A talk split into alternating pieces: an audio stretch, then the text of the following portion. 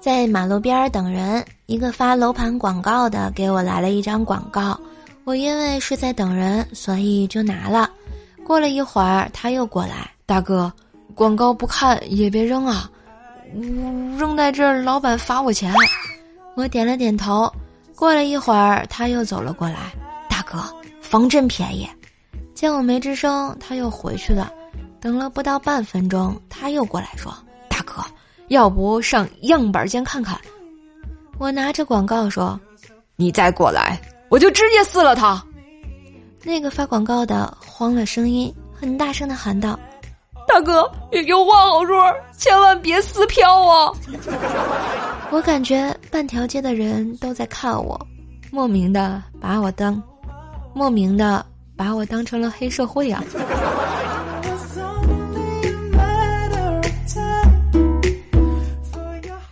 圈看到一妹子说说，本宫比武招亲，三斤白糖用舌头舔，速度最快舔完的入围面试，不是？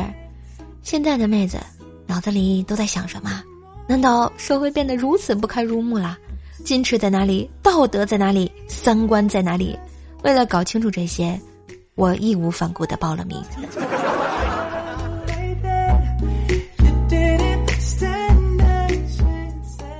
今天啊，约客户在茶楼见面。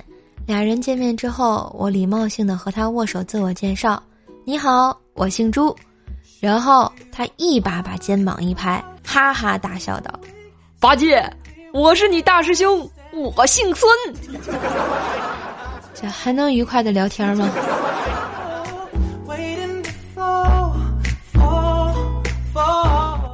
那天啊，我问室友：“你这是在给谁上香呢？”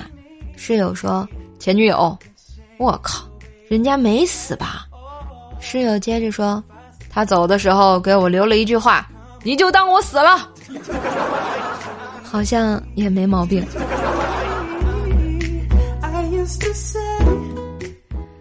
昨天下午回家的时候啊，单元门台阶上坐着一个老婆婆，双手捂着脸，严严实实的看不到表情，胳膊支在膝盖上。静静地坐在那儿，不知道他正在经历什么，艰难孤独的晚年，老伴儿离他而去，儿女疏于尽孝，为何老年的境遇总是会与悲情联系到一起？社会的责任。我正在思索时，老人打开捂着的脸的双手，大喊了一声：“小兔崽子，藏好了没有？” 对不起，是我脑补过头了。最近啊，看新闻说，瑞典一名男子获得了残疾人补助金，只因为他重金属乐成瘾，一年内跑了三百场演唱会，无法正常工作。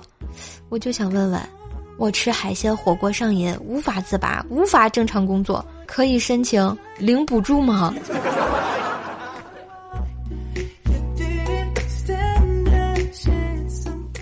嘿，今日份的段子就播到这里啦。二零二零年的最后一天，不把喜欢的射手带回家吗？喜欢节目记得关注专辑、点赞、留言、分享。万水千山总是情，给人家一个专辑好评行不行？在这里，射手提前祝大家新年快乐！二零二一年，怪兽来了，快乐继续，开心随行。